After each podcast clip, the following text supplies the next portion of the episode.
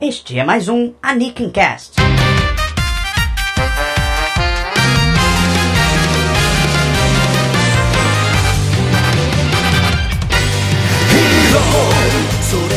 Queridos ouvintes, estamos aqui começando um Anakin Cast, um Anakin Cast muito especial, porque hoje nós estamos gravando numa sexta-feira, na sexta-feira em que Genshiken foi anunciado no Brasil. Pois é, nós somos atropelados por essa notícia que nos fez descartar todos os nossos planos para hoje.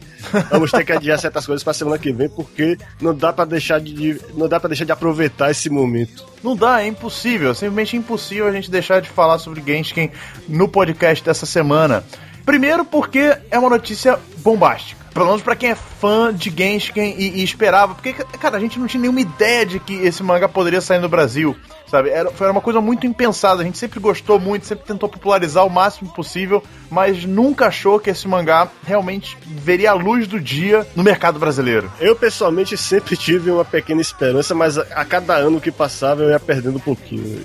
E, pra ser sincero, eu não, esperava, eu não esperava que fosse a JBC a publicar. Porque se for pra pensar num mangá parecido com o Genshiken, eu pensaria mais no NHK que eles publicaram terminaram no ano passado. Mas a própria JBC tá dizendo que tá. A Panini, a Panini terminou ano passado. Não, eu tô dizendo, a própria JBC tá dizendo que o mangá tá chegando para substituir Bakuman e é muita responsa. Ah, sim, muita responsa, mas eu creio que Genshin vai conseguir, porque Genshin é sensacional e é por isso que nós estamos fazendo esse podcast aqui. Então vamos começar logo o podcast, né, Star? Vamos falar logo um pouco sobre Genshin. Introdução a Genshin.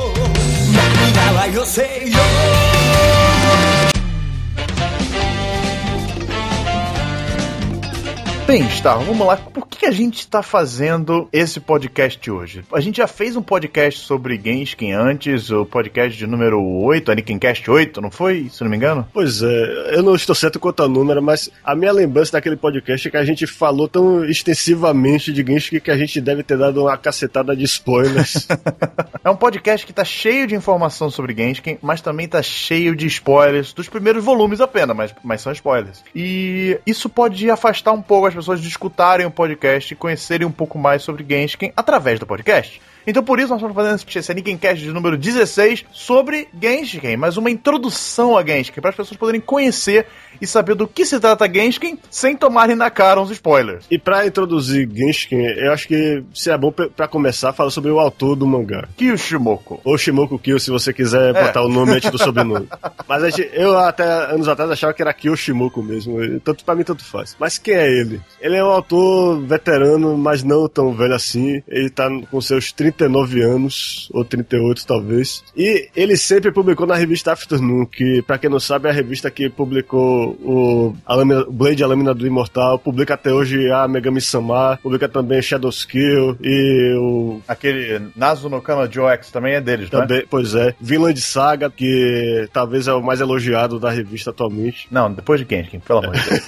Não, brincadeira. É. E vários outros que já foram encerrados. É, que o até, até ele começar a publicar Genshin, ele não tinha tido nenhum trabalho de real, assim, de destaque na revista. É isso. Se você olhar o que ele publicou antes de Genshin, que foram só três tankobuns. E antes dos três tankobuns, o trabalho de estreia dele que ele valeu um prêmio da Afternoon. O Kageronic é um que é tão raro que a gente não consegue nem encontrar Raw na internet de forma muito difícil. O Yonensei, que é um mangá sobre universitários que estão prestes a se formar e tentando decidir o que fazer da vida. E que é uma leitura muito interessante, e apesar muito de ser. Muito legal mesmo. Apesar de um tanto verborrágico, é, é algo que vai levar tanto tempo para ler quanto um volume de Death Note, se você quiser encarar.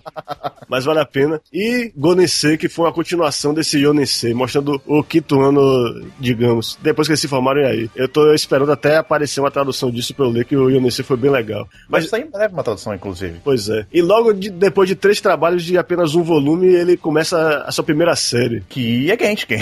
Mas eu achei muito legal ele ter começado a falar sobre o ambiente universitário antes de falar sobre Genshin. Genshin não é o primeiro trabalho sobre o ambiente universitário que ele fez. Foi o Yonensei, que conta justamente essa, esse problema, essa problemática que as pessoas encontram Aqui no Brasil também, mas no Japão é uma coisa muito comum das pessoas verem assim, cara, o que, que eu vou fazer agora? Eu tô no último ano de faculdade, eu tenho que arranjar um emprego. E bem, todo mundo sabe no Japão, como é que é esse negócio de trabalho no Japão, né? Os caras levam isso bem a sério. Então, é como assim, se você começou a trabalhar numa empresa, você vai seguir na vida inteira nela, sabe? Uhum. Então é, é, algo muito complicado, de, de, de, é uma situação, um momento muito tenso da vida de um jovem, né? É interessante que ele pegou isso numa época que um acordo que existia no Japão que fazia com que as faculdades e as empresas realmente tivessem uma parceria que se você se forma, você tem emprego garantido. Isso deixou de existir nessa época. E que o Shimuko, quando fez esse mangá, tinha o quê? 23 anos. É. Ele, ele também devia ter acabado de passar por tudo isso e quis documentar isso. Ou estava passando por aquilo, né? Pois é. E em Genshiken, ele recua mais no tempo e mostra a época mais esperançosa, que é quando a gente tá entrando na faculdade. A gente de repente conhece um monte de pessoas novas e tá procurando de repente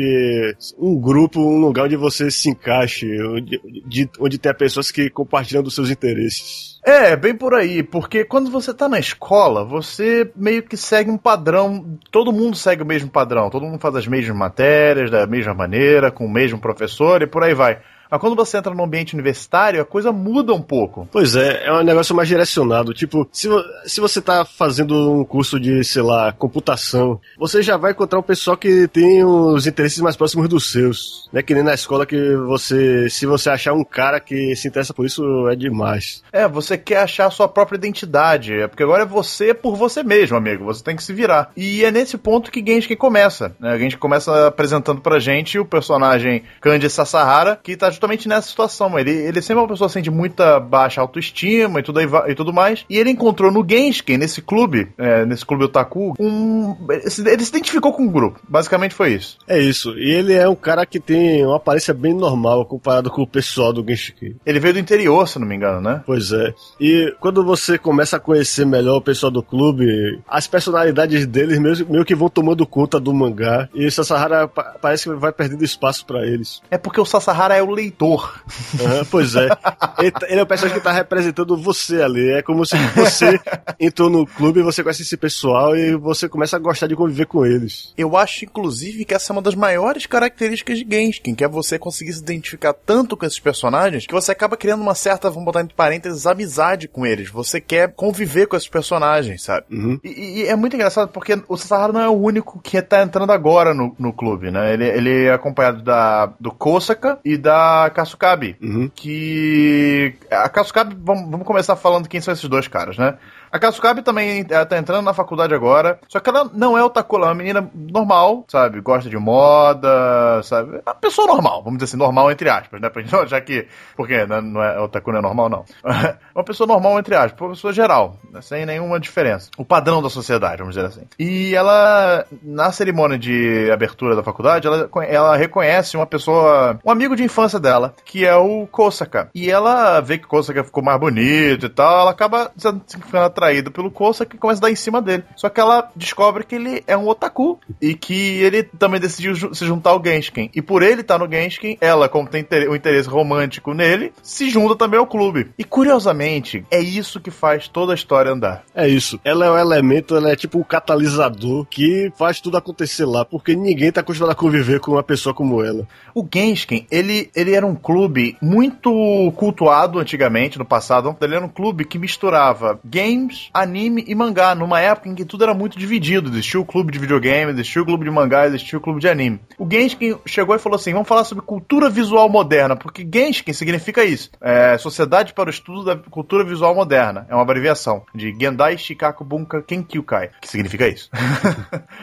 e, e, mas, de, como todos os outros clubes começaram a falar sobre tudo também, o Genshin caiu meio que. A, a sua função social, vamos dizer assim, foi sumindo. E o clube acabou só atraindo pessoas que não conseguiam se ajustar nos outros clubes. Pois é, e um desses clubes é justamente o clube do mangá. O pessoal que realmente tem talento pra coisa, que quer se aventurar na área, costuma ir pra esse clube. Mas os párias desse clube acabam sendo Vão pro lado pro É, e, e é muito engraçado porque você repara que no momento em que a história começa, todo mundo no grupo é párea de alguma coisa. Por exemplo, tem o Madarame, ele é um cara, um super otaku. Mais otaku dos otakus, o cara é. Ele consegue ser estranho pros próprios otakus. É, o cara se interessa por praticamente tudo, ele é uma, um poço de conhecimento de, de mangá, anime e games em geral, mas ele também diz coisas totalmente absurdas que perturbam um pouco as pessoas de vez em quando.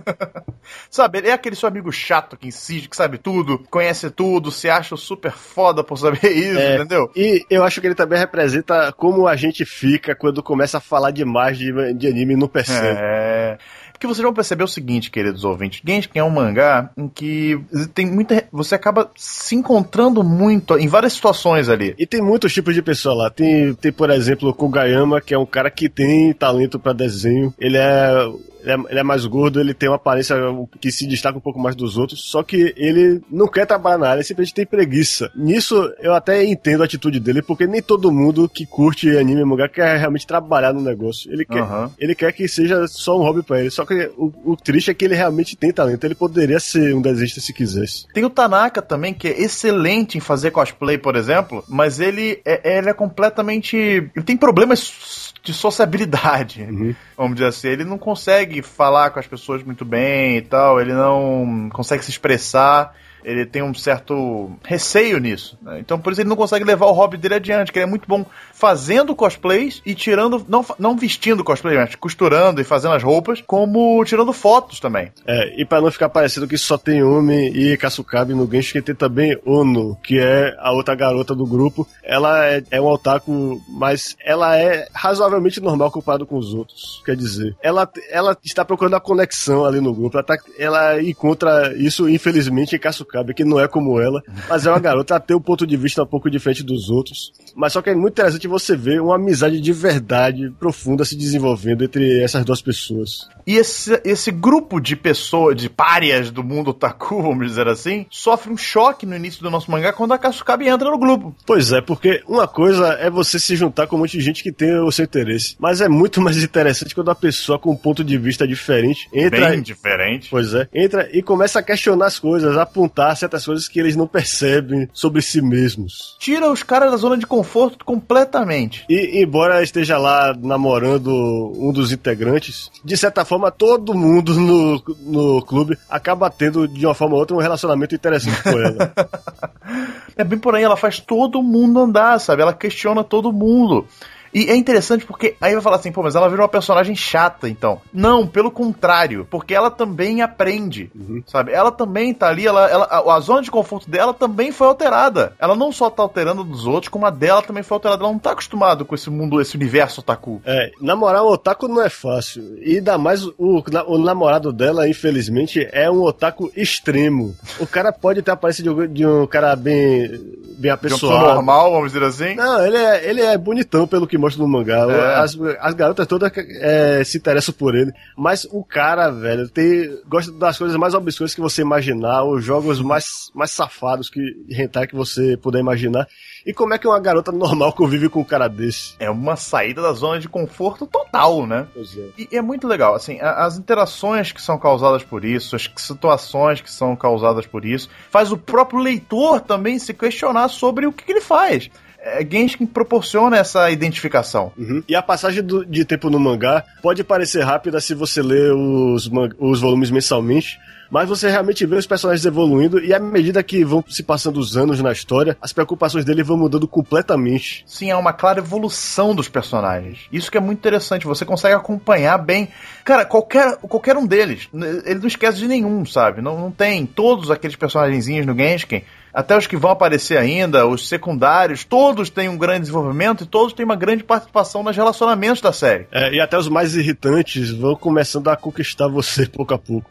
Exato, porque você vê que eles são verossímeis, reais, sabe? Tá, não são reais, mas são verossímeis. É isso. E quando a história vai avançando nos anos e os personagens vão chegando naquela idade que eles vão se formar, aí o mangá começa a ficar um pouco mais parecido com o Yonense, o primeiro trabalho de. Não o primeiro, mas um dos primeiros trabalhos de Shimu. Porque o mangá realmente começa a ter uma, um tom um pouco mais pesado. Tem sempre diversão, tem sempre humor mas de repente você vê que ele, esses personagens vão ter que sair daquele lugar e vão ter que ganhar a vida de algum jeito. Como é que o Otaku vai sair da faculdade? O que é que ele pode fazer no mundo? Ele vai arrumar um emprego normal? Ele vai arrumar um emprego no mercado editorial? Um cara que não tem talento artístico pode arrumar um emprego no mercado editorial? O mangá aborda tudo isso tudo, de um jeito que, que, que me deixou, assim, satisfeito. E uma outra coisa que é incrível é você falar assim, pô, mas os personagens vão se graduar no meio do mangá? Vão. Vai ter personagem indo embora no meio do mangá, sabe? É que nem você tá vendo Game of Thrones e seu personagem favorito morre. Então, é basicamente isso. é.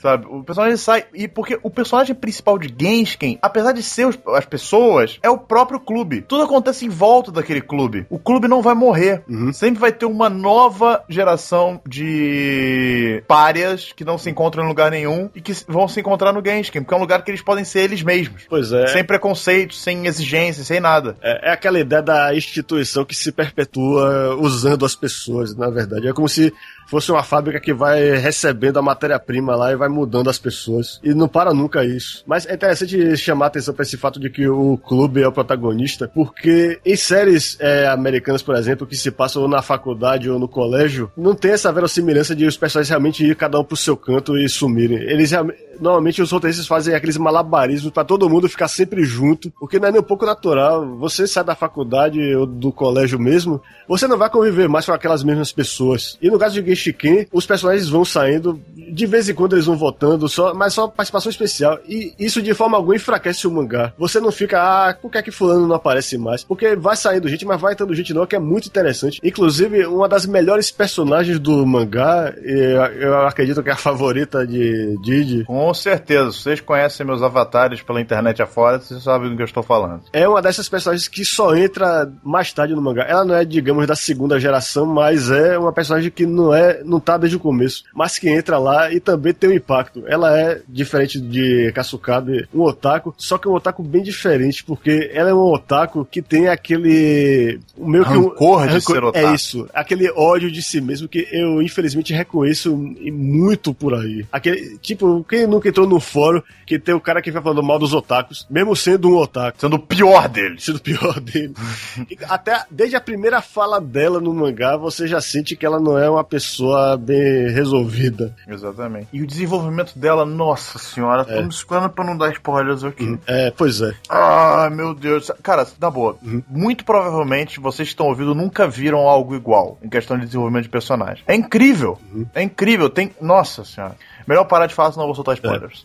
É. Acreditem na minha palavra. Sério, em questão de desenvolvimento de personagem, não tem nada igual.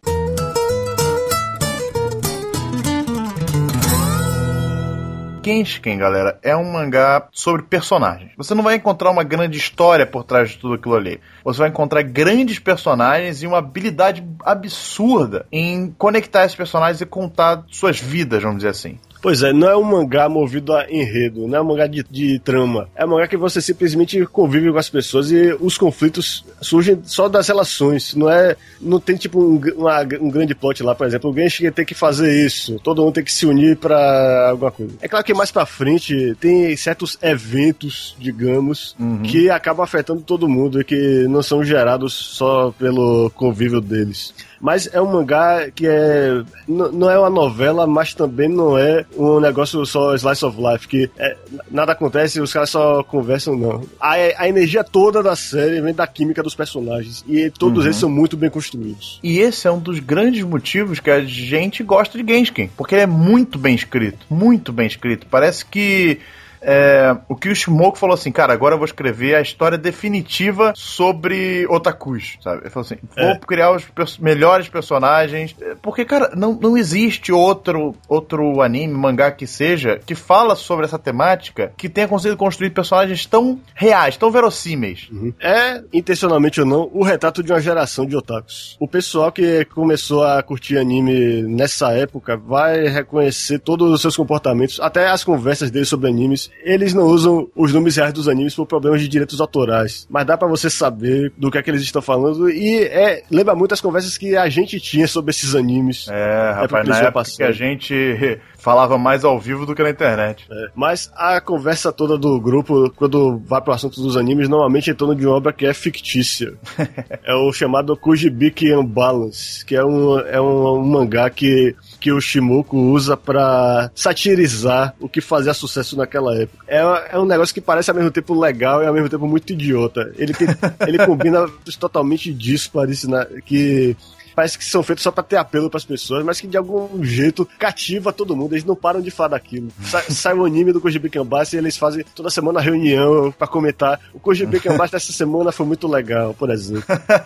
e é legal porque, mesmo que seja um negócio que não existe, a gente realmente tem todo ano aquele anime que todo mundo fala, todo mundo comenta e que todo mundo é, e que vira uma obsessão geral. E naquela época era muito assim, quando alguém via um anime, passava pros amigos, todo mundo ficava vidrado naquela bosta, até todo mundo ver tudo, sabe? Uhum. E, e, era muito legal, porque Genshin se passa mais ou menos no início dos anos 2000, se não me engano. Uhum. É, no início dos anos 2000, então no início que muito de nós começou a ver animes e a ler mangás. É, isso até me faz lembrar que o meu contato inicial com o Genshin foi por causa do anime, da primeira temporada mais especificamente. Ela saiu em 2004, se eu não me engano, não foi?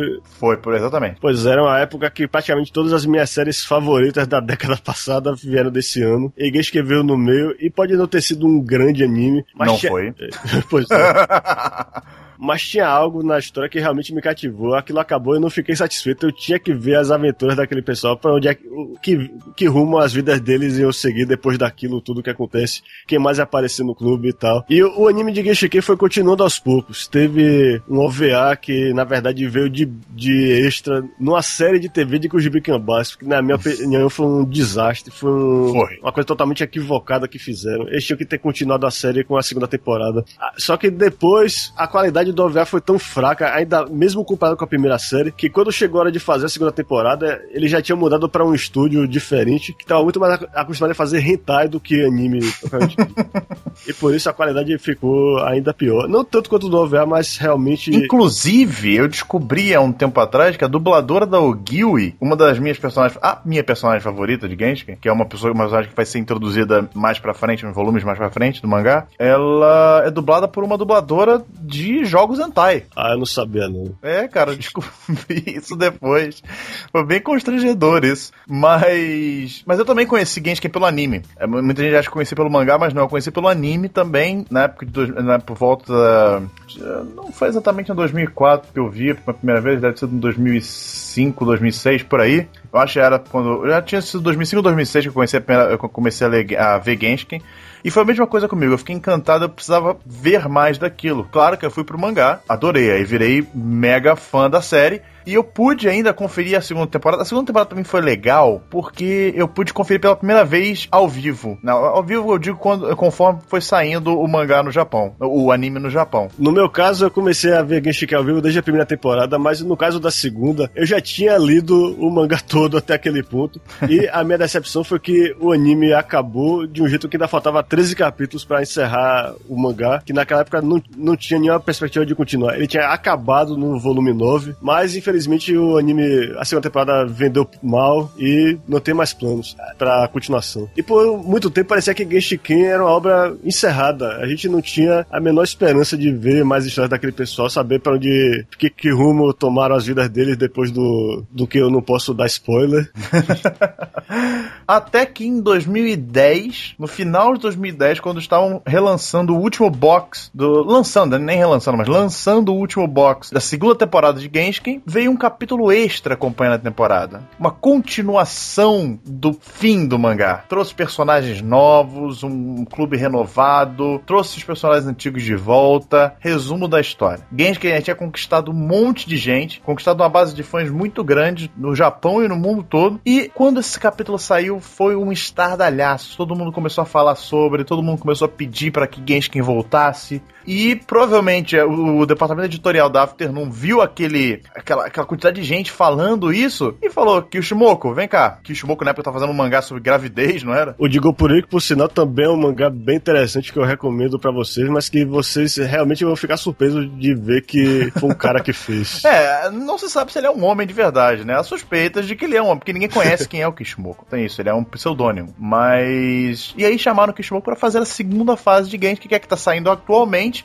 Já tem desde 2011, é, 2011 que saiu, não foi? Outubro de 2011? Acho que eles dão como começo 2010 porque foi quando saiu o capítulo extra. Que tá lá. Ah, tá. Mas é. foi em 2011 de foi. fato começou a serialização do mangá. E desde então tá sendo publicado mensalmente na Afternoon, já com quatro volumes publicados. Volumes encadernados, sem previsão de acabar, o que é ótimo. E o pessoal, é, muitos consideram essa série como uma série à parte, mas a numeração dos manga, do mangá continua. O primeiro volume do, da segunda fase, que também é conhecida como Nidaime, segunda geração, é o décimo do mangá como um todo. E tá continuando. Sabe que nos Estados Unidos eles botaram a numeração nova nova, né? Pois é, tá lá como Genshiken 2, porque eles não, eles não querem lançar no volume 10 e, e não chamar a atenção de nenhum leitor novo. Eles devem ter a expectativa de que com o número 1 na capa, o pessoal que nunca leu Genshiken talvez se interesse. Muito provavelmente. Muito, até porque eles estão. Mas não vai muito porque eles estão relançando o Genshiken lá também. Mas tudo bem. Detalhes editoriais lá dos Estados Unidos. Como vai ser feito aqui, eu não sei. Não foi dado nenhuma grande informação sobre isso. Mas a questão é que a gente tá muito ansioso para isso. No meu caso, a expectativa maior é chegar nessa segunda fase, porque infelizmente eu não tenho mais alternativas para ler essa segunda fase.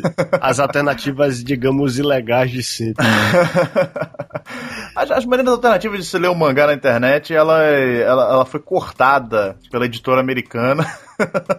ela literalmente proibiu, caiu em cima e ou a gente espera até 2000, meio final de 2014 para ler o mangá, ou a JBC lança logo Genshiken e a gente consegue chegar ao Japão, porque no total são 13 volumes já publicados, até a JBC lançar deve sair mais um, total 14, e aí dá tempo, dá mais ou menos uma questão de um ano e pouco para se equiparar ao Japão. É, porque Genshiken é na revista mensal, só que com os cap como os capítulos têm por volta de 32 páginas, significa que ele consegue consegue fazer dois volumes por ano. Ou seja, não é o ritmo rápido que a gente está acostumado, mas também não é nenhum berserk que, vai, que o cara vai levar um ano para fazer um volume.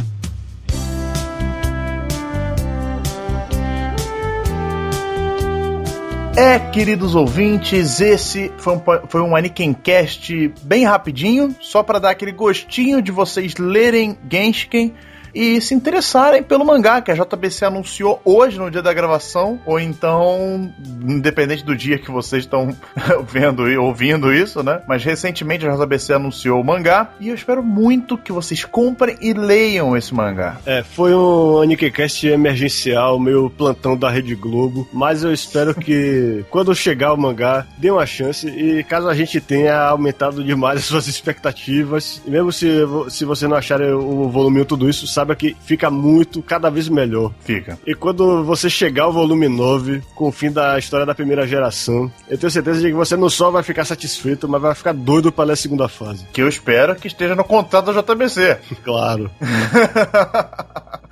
E pessoal, olha só, é por mais que a gente tenha dado um hype nisso tudo, é, não leiam na internet. Esperem, acreditem, a tradução na internet é um pouco bichada. A gente, eu e a gente conhece um pouco disso, a gente sofreu um pouco com isso. Esperem a JBC lançar, eu acredito que vai ser uma boa qualidade, tanto de edição quanto de tradução. Então vale a pena esperar, vale a pena conferir games que é na melhor qualidade que vocês puderem. É, evitem baixar o anime também. Ah, o anime, esqueçam o anime que anime existe. Então, cara, deem uma chance a Genshin, selo Anikinkai de qualidade, meu mangá favorito de todos os tempos, sem comparação, o melhor desenvolvimento de personagens que eu já vi na minha vida de leitor de mangás. E é isso, não tem mais o que falar sobre Genshin, que não, sem estragar a surpresa de vocês. Então esperem a JBC lançar esse mangá, comprem, eu espero muito que vocês gostem. Pois é, pessoal, muito obrigado por ter ouvido. É, e eu só quero chamar a atenção para uma coisa, que o Shimuko criou o Genshiken não só para divertir os leitores, mas também para estimular os leitores a se encontrarem em pessoa, desenvolver comunidades realmente de fã de anime. Eu espero que Genshiken inspire vocês também nesse sentido.